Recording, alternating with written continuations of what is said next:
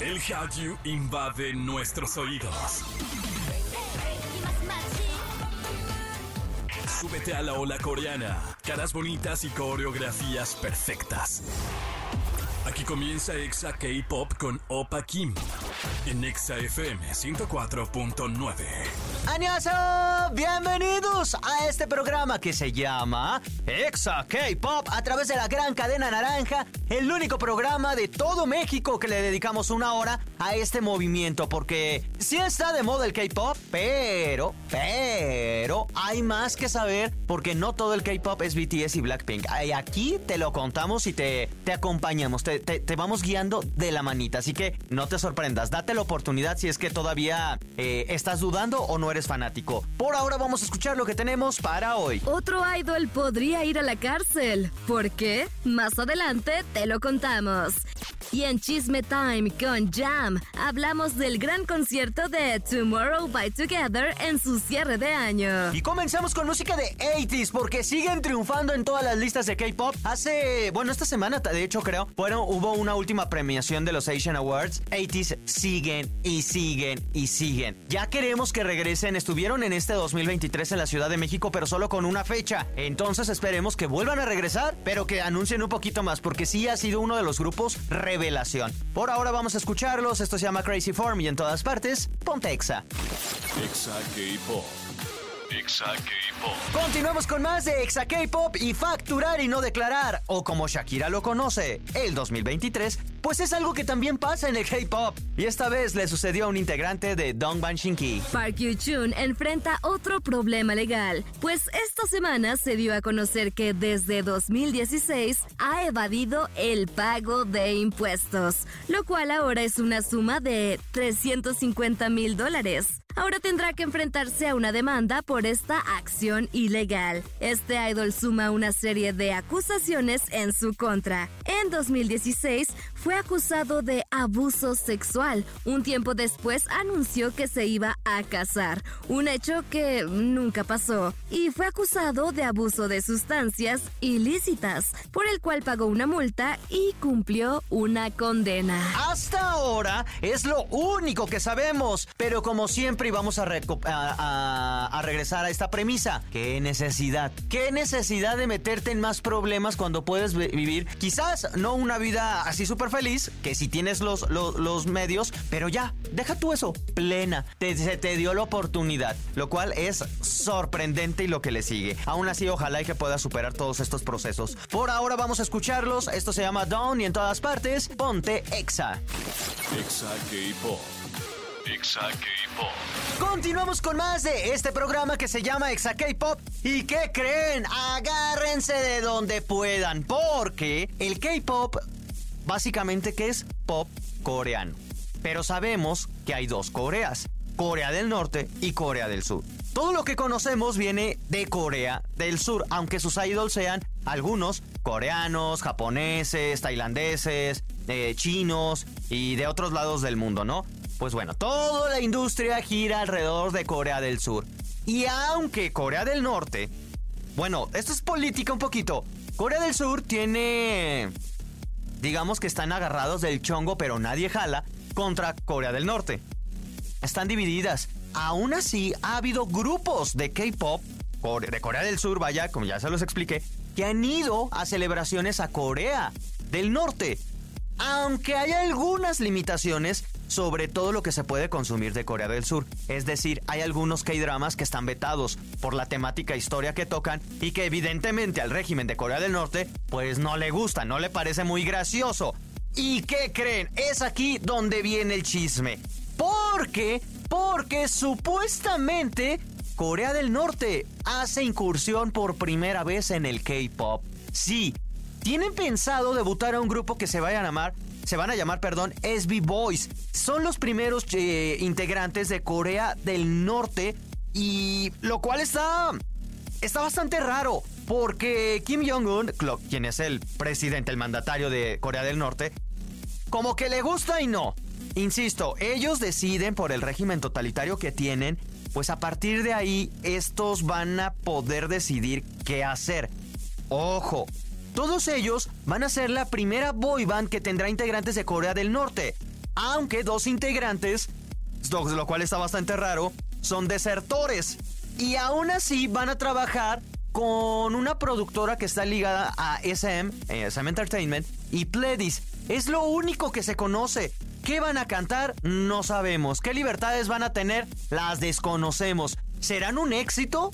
No lo sé. Porque mucho del mercado que se exporta del K-Pop es a otros países como Estados Unidos. Y Corea del Norte no es precisamente así como el, el bestie de este país. Entonces habrá que esperar. Por ahora vamos a ir con música y en todas partes, ponte Exa. Exa K-Pop. Exa K-Pop. Estás escuchando Exa FM en este programa que se llama Exa K-Pop. Gracias a toda la gente bien linda que nos escribe, que nos sigue. En verdad se merecen todo lo bonito de este mundo. O sea, ustedes y también todos. Pero este agradecimiento es personalizado. Por ahora, vámonos con esto. It's Chisme Time. Con Jam Jam. Space Jam. Y le damos la bienvenida a Jam Jam. Jam Space Jam, ¿cómo estás? Feliz, feliz, feliz. Oye, a ver, platícanos, ¿este concierto o qué hubo de Tomorrow by Together que siguen estando en los, ¿cómo dicen? ¿Los cuernos de la luna? Así es. O sea, en la cima. Sí. ¿Qué pasó? Hace mucho frío allá en la cima del éxito para mí. La realidad es que sí, porque recuerda que en marzo justamente hablamos de, del arranque de esta gira. Ajá. O sea, hablamos de los dos primeros conciertos que fueron su inicio. Era el Ag eh, Sweet Mirage World Tour. En- Entonces, en marzo, por allá del 25-26, fue cuando iniciaron su gira y después de aproximadamente nueve fechas por Japón, Taipei, Estados Unidos y obviamente Corea, regresaron a su país para cerrar con un concierto espectacular que duró cuatro horas. Cuatro horas de Tomorrow by Cuatro Together. horas. ¿Y lo viste? Sí. A ver, y en la Ah, madrugada además, ambos- porque... Ambos días. Ajá, y estuvo increíble. ¿Cómo? O sea, ¿dieron dos fechas? Sí, fueron dos. Ah. En, en Corea cerraron con dos fechas. Una fue, eh, si no me equivoco por los horarios, el 2, eh, no, 3 y 4 de diciembre. si- Ah, si, ok, no me equivoco. Ajá, porque ves que es un día menos aquí. Entonces, si no me equivoco, fueron así 3 y 4 de diciembre y estuvo espectacular. Porque no fueron, o sea, canciones solo del nuevo álbum y rescatar una que otra de las exitosas. No, en realidad fue un repaso, fue un Eras Tour de Ah, los ajá, Tomorrow vivieron su Eras Sí, Tour. vivieron su Eras Tour y estuvo increíble. Estuvo fenomenal. Ahora sí hicieron muchísimos cambios de vestuario, hablaron un montón, le dedicaron mu- muchas palabras bonitas a Moa y creo que eso es muy rescatable por la fecha, ¿no? Porque te da, te da así la emotividad de la Navidad y estaban cerrando su gira, prometiendo empezar ya un, un World Tour nuevo que ojalá sea el que los traiga a México porque tenemos muchas ganas de verlos. Que, ajá, a eso iba. Ojalá. El año empezamos, eh, creo que fue de las primeras entrevistas de la de Tomorrow by Together. Desde entonces ya estaban como cantando este avistamiento. Sí. Han tenido un montón de conciertos. Incluso en Disney tienen su documental Sí. de, pues sí, de esta gira. Y me parece fenomenal. Tomorrow by Together lo han hecho increíble.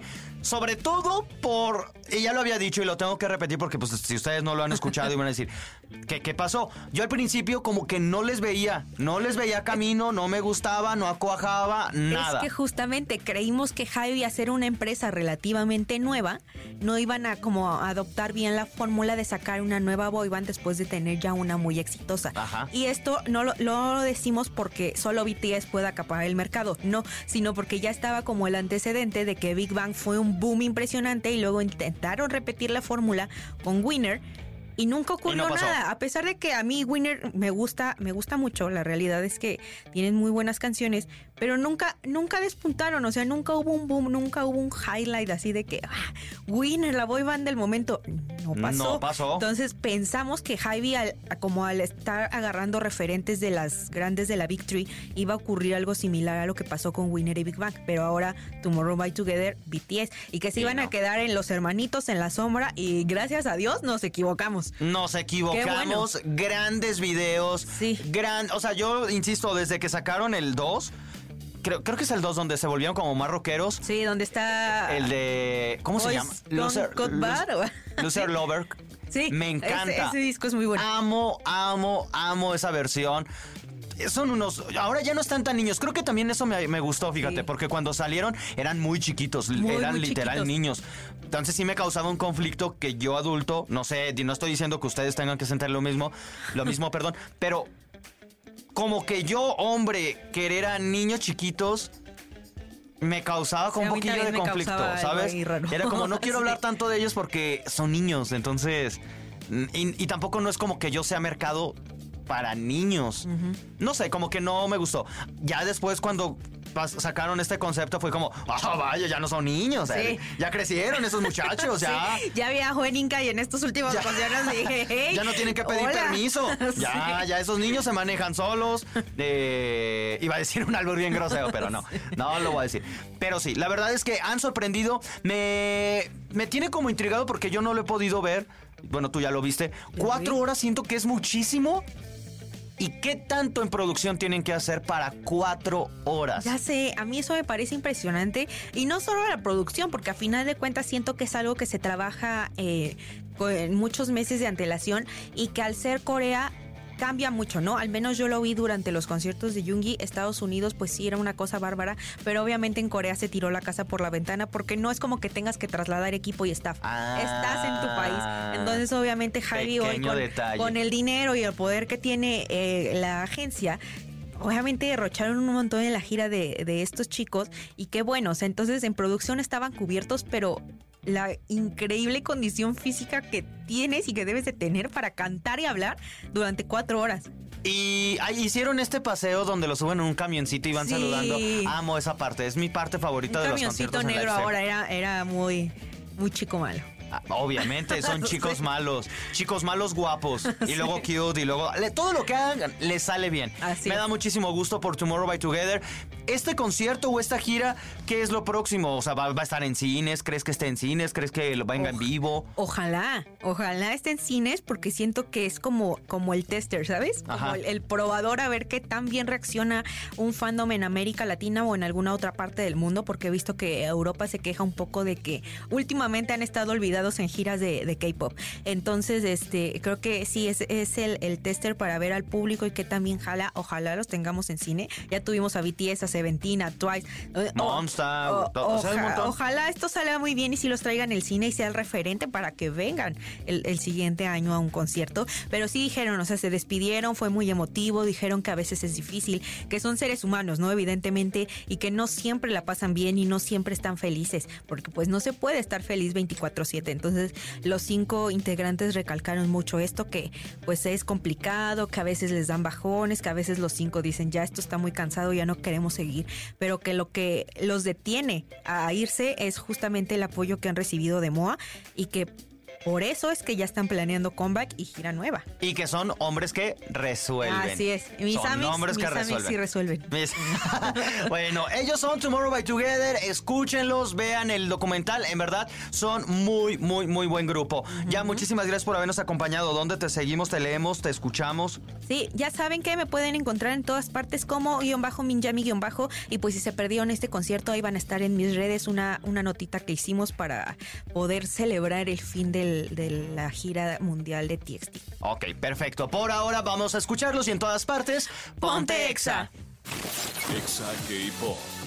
Exa K-Pop. Y ahora sí, ha llegado el momento de decirles adiós. Gracias a todos ustedes por habernos acompañado. Ya son de los últimos programas de este 2023 y normalmente aunque sería una época triste, la verdad es que no. A mí me da muchísimo gusto poder llegar otra vez a estas fiestas, otra vez a esta temporada y poder compartir con todos ustedes. Créanmelo, no hay nada que me haga más feliz y hemos vivido una travesía bastante loca lleno de todo. En los próximos programas los invito a que nos escuchen porque aquí no nos detenemos. Vamos a hacer un recuento del 2023. Los mejores grupos, los mejores idols, los mejores, la mejor canción y todo esto.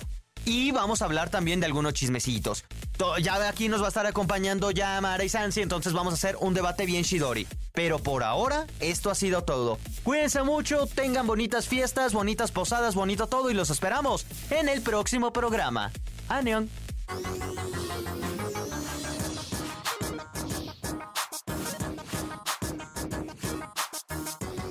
Esto fue Exa K-Pop.